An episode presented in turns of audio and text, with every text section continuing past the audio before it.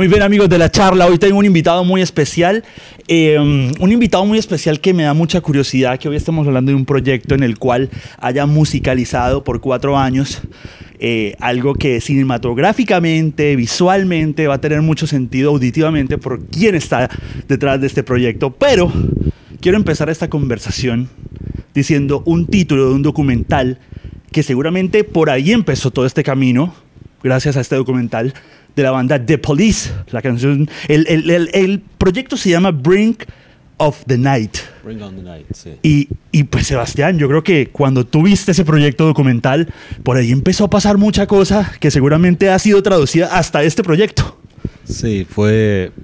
Eh, a los 15 años eh, me enfermé y fui a Blockbuster. Eh, Blockbuster era un, un, un, Netflix. Donde estaban todas las películas y tenías yeah. que tener tu membresía para poder ir a conseguir sí. tu película. Eh, y alquilé, eh, como buen chico de 15 años, le dije a mi mamá que no iba a hacer más música y el mismo día alquilé el documental Bring on the Night. Eh, fui a casa, lo vi y ese día decidí que, que iba a ser productor. Básicamente porque estaba Sting, y dije, Sting nunca voy a poder ser porque no soy ni lo suficientemente talentoso ni lo suficientemente guapo. Estaba... Un tema ahí de aceptación. Sí, estaban los, los músicos de, de la banda que Omar Hakim y... y Totalmente. Eh, eh, ¿Quién más? Este, Kenny Kirkland, o sea, musicazos. Pero había, en, en el background había un tipo comiendo un sándwich eh, con una consola y dije, ese, yo creo que ese puedo ser. Entonces ahí, ahí decidí que me iba a dedicar a la música. Y qué bien lo has hecho, qué bien Gracias. lo has hecho. Tantos Grammys, no solamente americanos, sino latinos, un montón, una, un centenar de nominaciones, pero a la vez un tipo que le apuesta a lo auténtico, que le gusta a veces que productores jóvenes se incomoden un poco haciendo lo que no les gusta hacer, pero los incluye para poder darles ese, ese primer paso y también, sí. como en alguna vez eh, Emilio Estefan te dio la oportunidad. Claro, sí, yo empecé en el estudio de Emilio Estefan eh, sirviendo café y buscando pastelitos y... Qué lindo. Haciendo, haciendo eso y estuve ahí 12 años. Qué lindo porque la historia realmente de un latino migrando por el mundo de sus sueños. Tú viviste sí. en Miami, te mudaste a Los Ángeles pero a la vez siempre tu pasión de la música, no importó que te tocara servir cafés, siempre sabías a dónde querías estar y dónde tenías que estar, ¿no? Sí, no, y, el hecho de, o sea, me encantaba ser asistente. Cuando, cuando empecé mi carrera como asistente de, de grabación, eh, era un trabajo que realmente me, me, gustaba y me daba mucho orgullo porque es, sos como que la, la persona que se asegura que todo el mundo esté bien y si están bien pueden crear.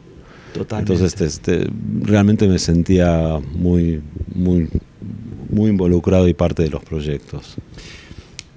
Es, es, yo creo que me va a faltar tiempo para tener esta conversación, pero antes de llegar al proyecto por el cual tenemos la excusa de poder compartir esta, esta tarde en la charla, es, es, nunca supe el nombre de esa banda que tocabas, que tocaba bien jodido, que solamente el único que tocaba bien era el baterista y que ustedes se bajaban y le decían a la gente de la puerta, hey, ¿saben qué? Devuélvanse porque esta banda suena horrible. ¿Cómo era, se llamaba esa banda? La, la, banda donde tocaba yo. Exacto. Sí, es Suburban Delinquents. Suburban Delinquents. Una banda de no punk. sonaban tan mal, escuché por ahí un demo que pusiste por ahí en algún eh, lado. Es, era una banda y nos llamamos Suburban Delinquents porque éramos pobres y robábamos los equipos.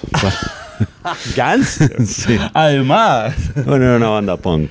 Okay, Para ser sí, punk, punk. Hay, hay, que ser, hay que ser punk de Sex. Pistols, ¿por ahí influencias o no? Eh, sí, o sea, The Clash, The Ramones, The Clash, claro. eh, eh, Misfits, All, eh, Husker Du, era toda, toda, toda la escena.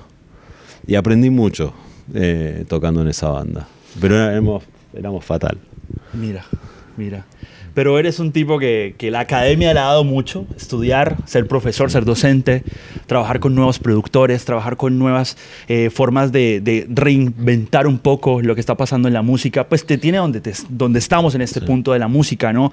Desde, desde Elvis Costello, Ricky Martin, Mark Anthony, Juanes, nuestro gran Juanes, que ha tenido la fortuna de trabajar mucho contigo, y muchos artistas más. Yo creo que cuando uno muta tanto en el mundo de la música, siempre tiene que tener una misión. ¿Cómo encuentras tú la misión en cada proyecto que ejecutas?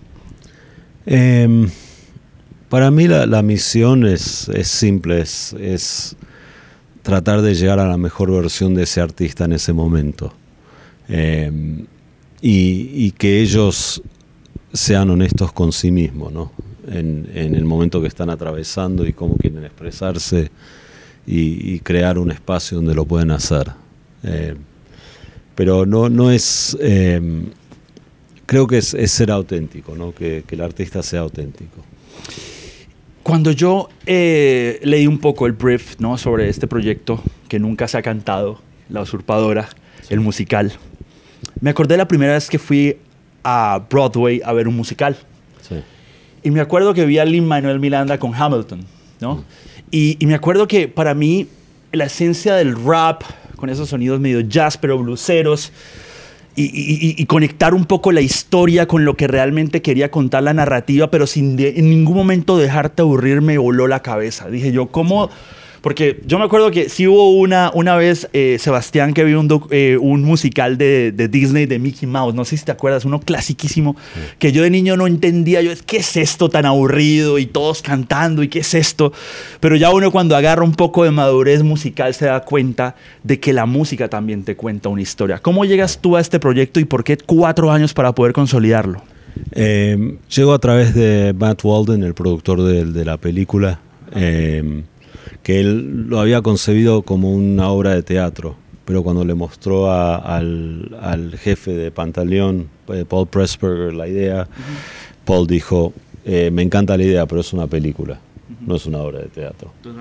Entonces, ahí, a través de, otro gran productor que se llama Ron Fair, que produjo y descubrió a Cristina Aguilera, eh, Ron le, dijo a, a Matt que debería hablar conmigo para la música. Eh, ¿Por qué los cuatro años? Porque eh, estuvimos un buen tiempo buscando director, que es Santiago Limón, un gran, gran director mexicano. Eh, hubo una pandemia, y eso atrasó todo. en stand-by, ¿no? El apocalipsis. Sí, y, la grabamos, la, la, película se grabó durante la pandemia. y también nuestro trabajo fue el primero que tuvimos que hacer, que, que, fue hacer la música para que puedan rodar la película. Entonces había mucha preproducción que tenía que ver con lo nuestro y después esperar para que hagan coreografía, para que la, coreógrafa Priscila nos, nos mande cambios, eh, ajustes. Entonces es, eh, es bastante complicado el, proceso. Eh, y también el, tema de encontrar los actores, ¿no? porque tienen que poder cantar, bailar, actuar.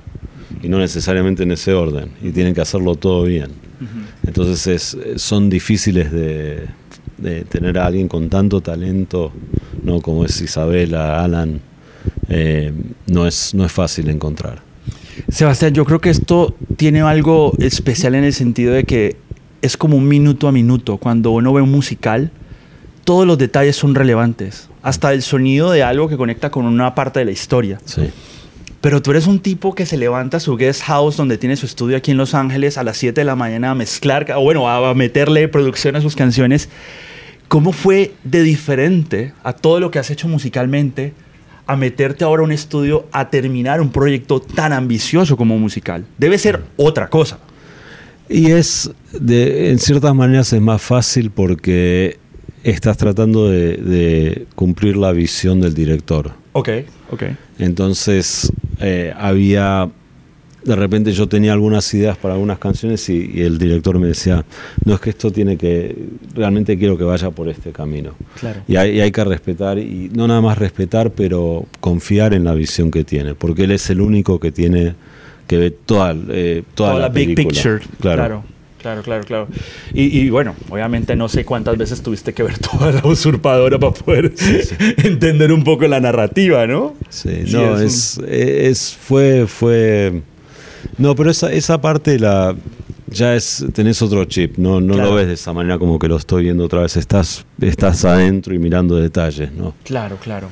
Yo nunca olvido un comentario que me hizo alguna vez Fito Páez, que la primera vez que empezó a tocar el piano, estaba viendo una película de terror, eran las 11 de la noche en su casa y empezó a tratar de musicalizar Mm. una escena con el piano. Y desde ahí empezó la pasión por el piano con Fito Claro. Páez. Este, ¿Qué referentes de musicales o personales tuviste a la hora de de pronto tener alguna influencia a la hora de, de querer darle como una pincelada, ¿no? Ya sabes que Quentin Tarantino para todas sus obras siempre tiene películas de los 30s, 40s, 50s o musicalmente algo de los 60s, 80s. Pero, pero ¿qué dijo Sebastián? Hombre, quisiera darle como un prisma musical y teórico a este proyecto desde ese punto de vista. Para mí el, el momento clave fue en el... eh, eh, primero soy, soy más fan- fanático de las comedias Ok. eh, de Book of Mormon, ¿no? ok, Me parece- sí, sí. encantan. Sí. Eh, pero para mí el momento clave fue en donde eh, decidimos eh, que, que la, la música no sea neutra. O sea, que, que agarrar elementos de mariachi, de, de, de cada ciudad que, en donde sucede la historia eh, de Miami, de Las Vegas, eh, de la diferentes- esencia. la- la esencia de cada. Entonces, cuando ya el, eh, los lugares empezaron a influir, eh, fueron influyentes en, en cómo so- iba a sonar. Claro. eh, hubo un momento en donde, un momento de eureka, ¿no? Claro, claro. Es curioso porque cuando uno habla musicalmente de los lugares, va a Miami, lo tropical. Claro. En, eh, en- en Nueva York está todo el jazz, el blues y todo esto, Claro. ¿no? Y, me- y bueno, Midwest y, y demás. Bueno, Sebastián, yo creo que no puedo irme sin preguntarte en esta entrevista sobre, sobre... Hay un momento donde uno en la música seguramente ha hecho muchas cosas, pero a mí me encanta cuando tú hablas de la humildad que tiene que tener un productor para escuchar también la visión de alguien, ¿no? Claro. Cuando me estabas contando un poco sobre la visión del director y que tenías que decir, ok, tengo que irme por acá, de pronto yo quiero algo como esto, pero algo que me encanta y es que tú al final de la historia siempre dices también lo que piensas. Y eso es Sí. importante también para tú como productor, estar tranquilo con el trabajo final. Cuando viste la proyección final, ¿te, te criticaste algo o, o todo te gustó? Em, no, obviamente siempre hay cosas que, Sí, que ¿no? querés cambiar. Y, es autocrítico, sí. por Pero, pero hubo. Yo creo que los proyectos, eh, el dicho dentro de la industria es que los abandonás, no los terminás. Exacto, exacto. Eh, pero la verdad que también eh, Santiago fue, fue un, un- un gran colega en que también le tiraba ideas y, y- y las aceptaba y, las, y- y les gustaba y empezaban a correr con esas ideas. Hay, hay un temita dentro de la película que está el, el tema original de la usurpadora que fue cantado por Pandora. ok. Eh, dentro de la película hay como cuatro o cinco instantes en donde hay música incidental y es esa canción. Wow. Pero, pero no te, si no estás prestando atención no te vas a dar cuenta. Hay una escena en, el- en un ascensor en donde hay música de ascensor, pero es la canción de, de la usurpadora original de, de Pandora y hay un mariachi buen tocando. detalle, buen detalle. Sí, entonces hay, hay muchos, hay muchos como que Easter. Códigos. Sí. Códigos, códigos, Y, y códigos. fue, fue muy, muy divertido el hacer seis versiones de, de- de la canción original de Pandora para, para usarla dentro de la película. Qué brutal, Sebastián. Eh, yo para terminar te tengo que decir que me encanta conocerte y charlar contigo porque te he visto en miles de eventos y, y nos han presentado miles de personas, pero hoy es especial porque tengo la oportunidad de decirte cuánto te admiro. Gracias. Eh, tengo la oportunidad de decirte que soy fan de cada uno de los proyectos que has hecho en desarrollo, con artistas alternativos, con artistas ganadores de Grammys, con todo, porque yo creo que un productor juega en la cancha que lo pongan bien, ¿sabes? Y también toda esa eh, intención que tienes de darle la oportunidad a nuevos productores que metan mano en tus proyectos, que me encanta que los pones a hacer lo que más te incomoda, como para aprender de Sí, ellos. Y también te felicito porque realmente al ver este proyecto y al escuchar este proyecto se sabe que hay una hay un- una gran mente y un gran oído detrás del proyecto musicalmente. Ah, Entonces, qué, gracias. qué gusto poder hablar contigo de esta nueva obra de arte de cuatro años, ¿no? Que, que por fin da, as- da salud. Gracias, gracias. No, y, y espero que, que la gente disfrute ¿no? de, de la película, que lo disfrute lo, tanto como lo disfrutamos nosotros. Bueno, y si llegan los Golden Globes, los Oscars, lo que llegue, que llegue. Que, que llegue a la gente. que llegue la gente, que es lo más importante. Sí, Muchas gracias, Sebastián. gracias.